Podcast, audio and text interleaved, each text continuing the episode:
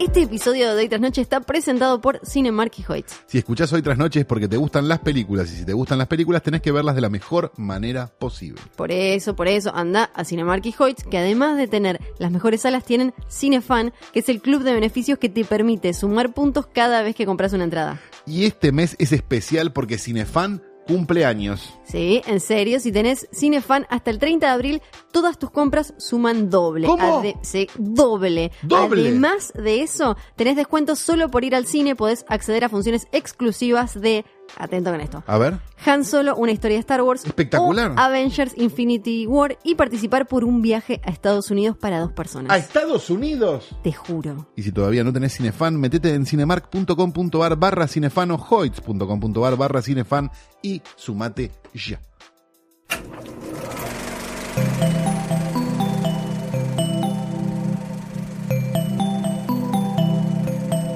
Estás escuchando Posta, Radio del Futuro.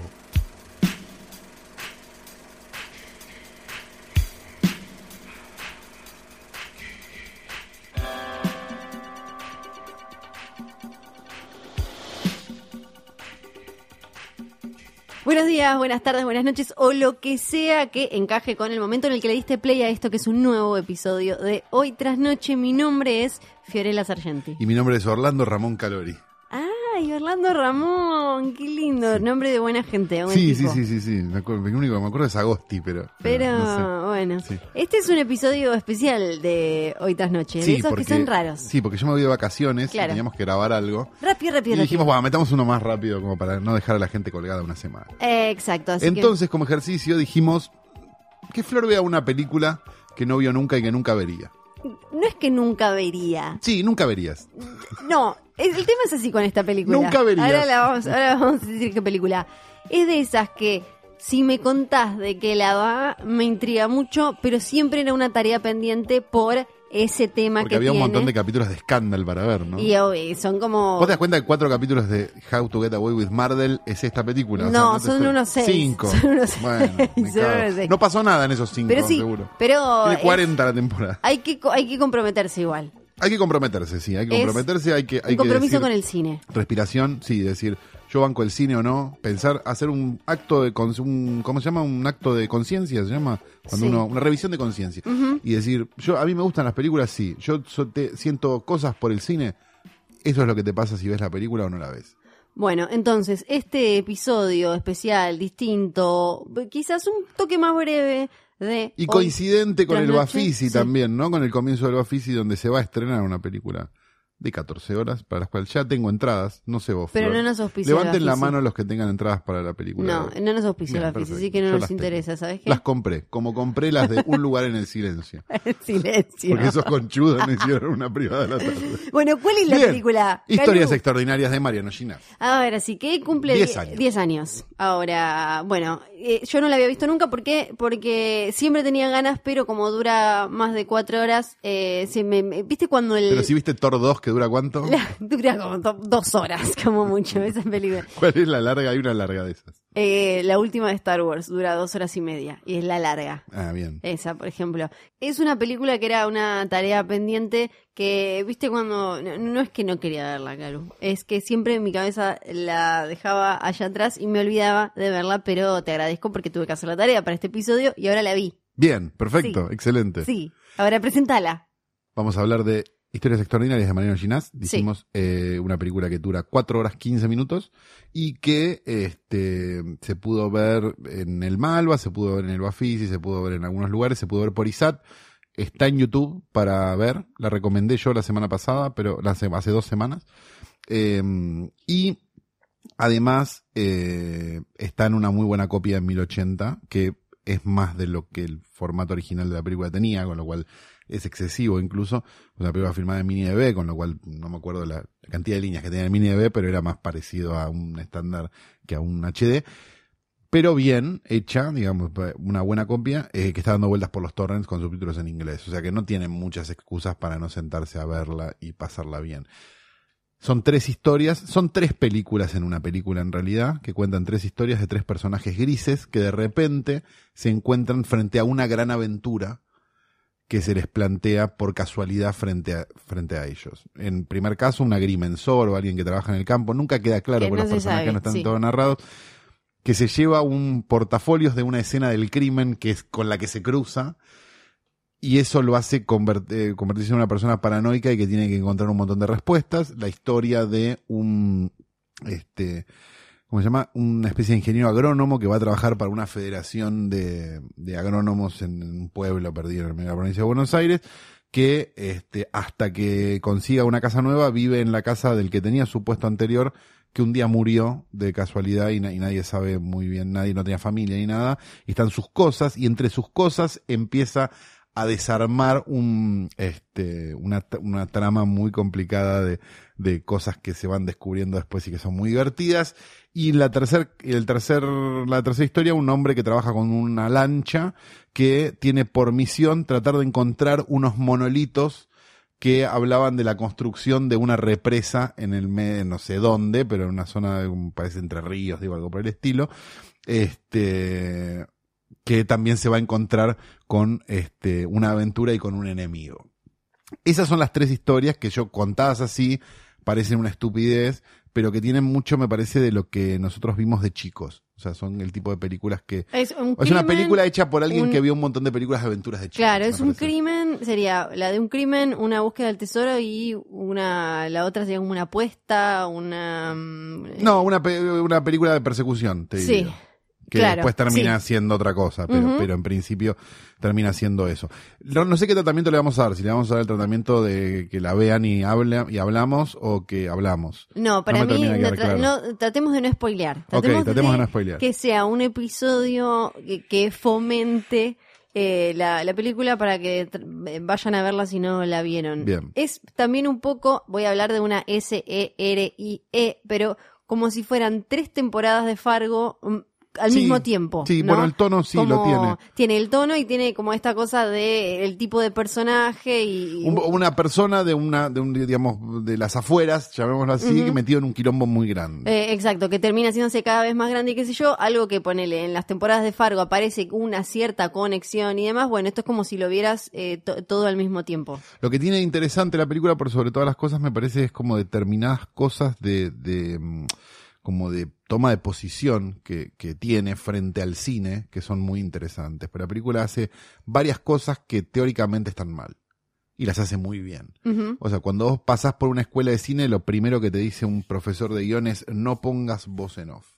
Pues la voz en off es algo que, en general, cuando está bien usada, es muy buena, pero casi nunca está bien usada. Entonces, preferible al problema de que esté, digo, no sé, buenos muchachos, casino, digo, esta películas que están muy bien narradas, pero, pero, pero que en general cuando alguien pone una voz en off es por pereza, porque no quiere mostrar visualmente y demás. Porque lo que hace bien eh, Buenos Muchachos, por ejemplo, es que voz en off e imagen no te repiten lo mismo, que es lo que hace mal, por ejemplo, Eda, con Juanita Viale diciéndote lo que estás viendo sin, sin que ahí haya ningún tipo de búsqueda ni nada. Sino, o sea, bueno, es ella diciéndote lo que vos ya estás viendo. En Buenos Muchachos, vos escuchás o en algo distinto a lo que estás viendo. Exacto, y se suman y pasaba, tenés doble si información. Si va a ser un capítulo extraordinario, podemos decir, por ejemplo, pasaba en True Detective también, donde vos venías escuchando los off de los tipos, no sé qué, no sé cuánto, hasta que en un momento, en un capítulo, no me acuerdo, tipo el sexto, te dabas cuenta que lo que estaban diciendo no se condecía con lo que estaba pasando. Entonces todo lo que habías escuchado antes, capaz también era mentira. Claro, Digo, cuando es, cuando existe ese tipo de, de mm,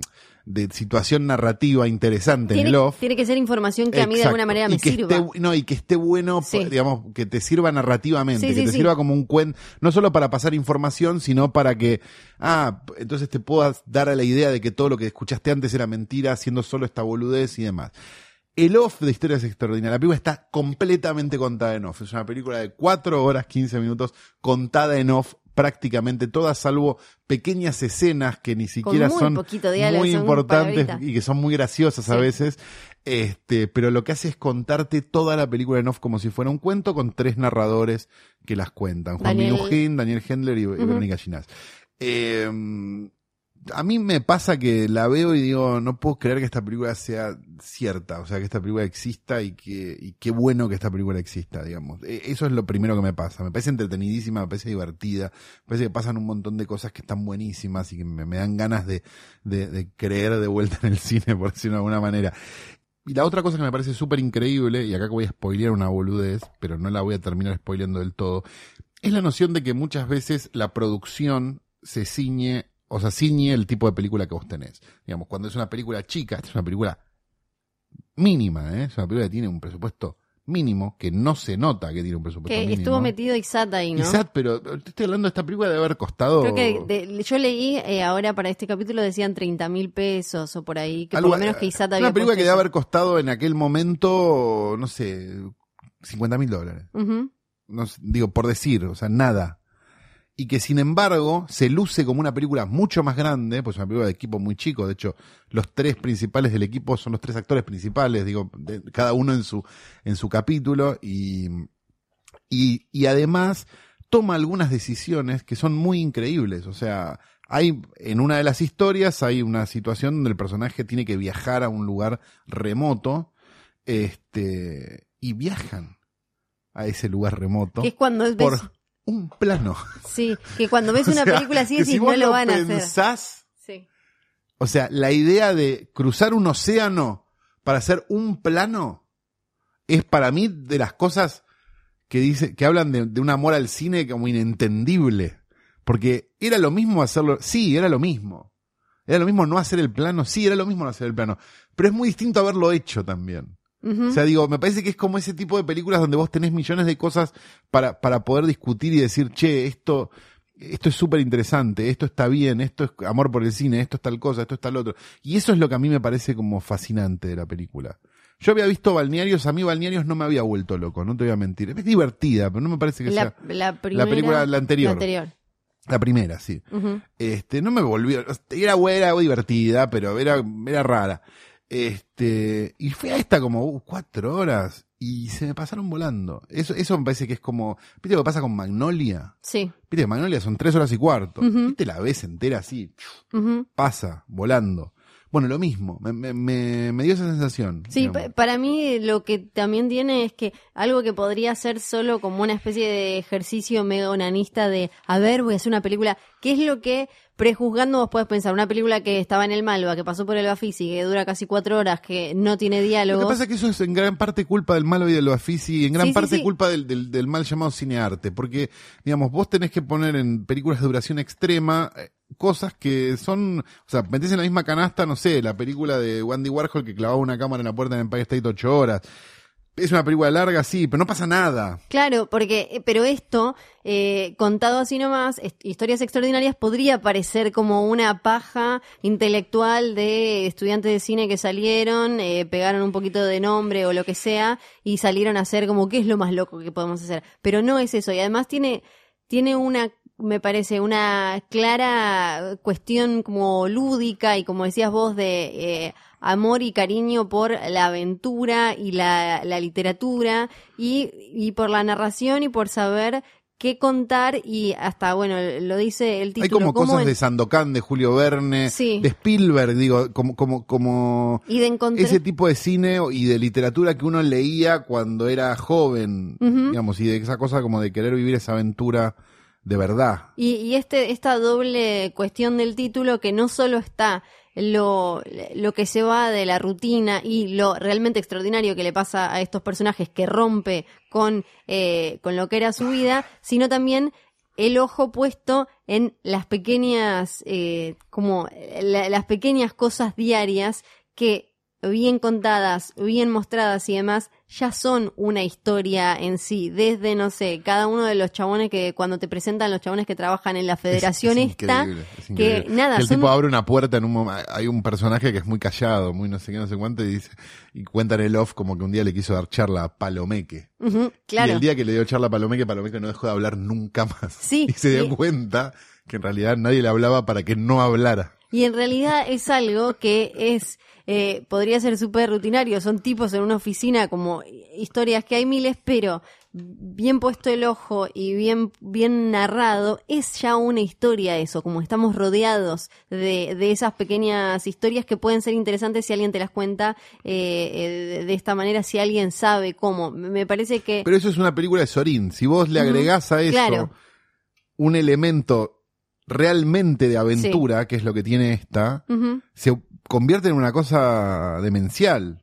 O sea, cuando el tipo Sí. empieza a encontrar los cuadernos del, del señor que lo antecedió en su puesto y empieza a tratar de descubrir, a tratar de como de, como de, mm, ¿cómo se llama? De mm, descifrar ese código que el tipo tenía y empieza a viajar a buscar la correspondencia y a tratar de entender qué era lo que pasaba, armar la vida del tipo para después poder, este, entender qué es Cuál es el tesoro que hay escondido, es muy increíble. Es Sí. muy, muy increíble. Sí, y eh, pienso en lo, mm, lo complicado que suele ser que este tipo de películas con historias paralelas que a veces se cruzan del todo, a veces un poco, y eso que en general en Hollywood, por ejemplo, terminan siendo una merzada con una... una o, o me acuerdo cuando a Cifrón le preguntaban y le decían a ver por qué en Relatos Salvajes no estaban todas unidas, que yo creo que era fue una decisión eh, inteligente de Cifrón no tratar de unirlas a la fuerza, Mm. como suele intentar hacer Hollywood, que de golpe se cruzan todos en un accidente. Bueno, vos dijiste, vos dijiste Fargo al principio y, y es bastante sensato porque Ujú. viste que cuando salió la serie de Fargo todo el mundo decía como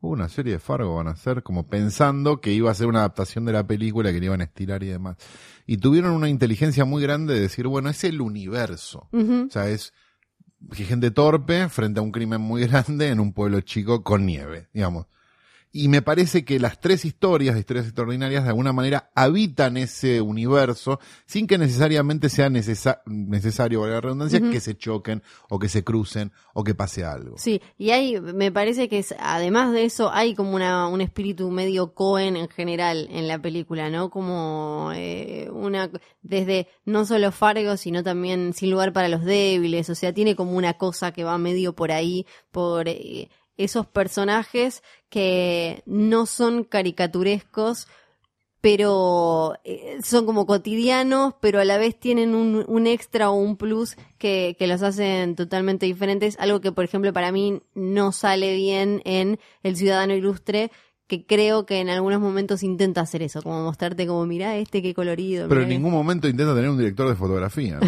Eso, nos enca- Es eso lo deberíamos, deberíamos decirlo en todos los capítulos. Eso lo voy a decir en todos los capítulos. De hecho, en el capítulo anterior y en el anterior me olvidé de nombrar a Bebe Sanso y lo vi el otro día y me lo Sí. recriminó. Así que quiero nombrar a Bebe Sanso simplemente porque Bebe Sanso. Perfecto. Bueno, sinceramente, cuando escuchen esto, yo estaré de vacaciones. Friorella estará seguramente este, haciéndose las manos en un spa. Voy a estar Este, las manos hoy. Y Banchero seguramente estará este, tratando de conseguir la nueva dirección de Spartacus. Todo esto lo decimos porque van a decir, eh, qué capítulo corto. Bueno, hermano, ¿sabes qué? Podría no haber habido capítulo y tuvimos la decencia de hacer un capítulo temático del Bafisi, del nuevo cine argentino y de un montón de cosas más. Así que ahí tenés. ¿Por qué? sé por qué me ¿Para enojo con la Necesita- Deberían verlo, No sé está como enojándose solo. Este mini capítulo fue grabado en Mini Radio en Casa, Mini Nico y Mini John, que te pueden hacer tu mini programa de radio y puedes venir a sentarte aquí con estas mini cocas que estamos tomando, con estos mini micrófonos. La y mini con un silla me montón de complicó un cosas. La poco mini igual. silla a mí también. En un momento me Ah. gustó y en un momento me resultó No, no, no incómodo. tanto. Pero primero me resultó incómodo y después me gustó. Sí. Así que no me molestó para nada. Este, les decimos que tenemos un mini, mini, mini, mini este, cuenta de Instagram que es Arroba mini filme junto al mini pueblo. que este, donde pueden encontrar unas mínimas, mínimas, mínimas recomendaciones muy, muy, muy, muy, muy cada tanto.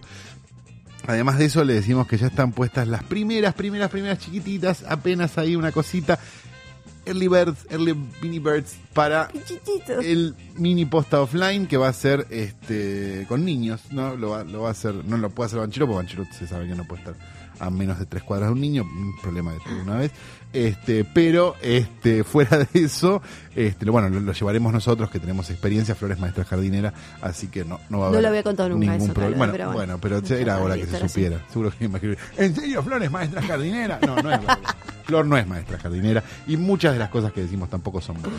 Salvo lo los nombres sí- de los represores. Lo que, lo que sí es verdad es que, y lo que sí nos interesaría es que los que no vieron historias extraordinarias lo hagan. Se tomen nos- esta semana, que no, Sí. tienen, que no tienen que perder el tiempo escuchando estos dos boludos hablando de películas. Porque lo hicimos cortito, vayan a verla. extraordinarias y, y escuchen este podcast y después nos escriban. Estaría bueno que este, como nos mandaban fotos cuando veían el pro de, cuando hacían el pro de los Oscars y ese tipo sí. de cosas, que nos manden fotos viendo historias extraordinarias. Yendo a ver eh, A Quiet Place me chupa un huevo, pero yendo a ver historias extraordinarias, estoy quemando mucho en realidad que grabamos todo esto el mismo día, ¿no? No pero, importa, está perfecto. Eh, pero sí esta, porque ¿Y me qué les parece que es pareció como- ¿y ¿Qué les pareció? ¿Qué, qué sintieron? ¿Qué, ¿Qué onda? Una película de cuatro horas y cuarto y demás, porque está bueno Sí, este, es explorar un poco más. Que ¿no? me parece que está siempre como muy encerrada en un mismo circuito y qué sé yo, y quizás hay alguien que o no tenía ni idea o no se le animaba y ahora sí, y estaría bueno ver ese público qué opina de esta película. Y me da la sensación de que puede ser un público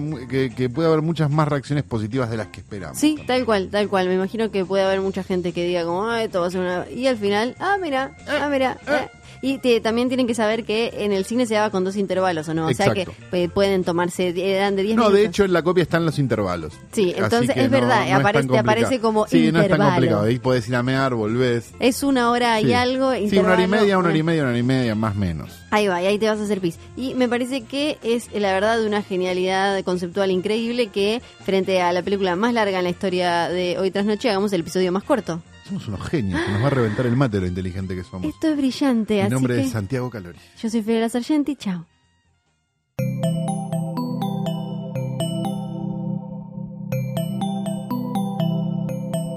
Estás escuchando Posta, Radio del Futuro.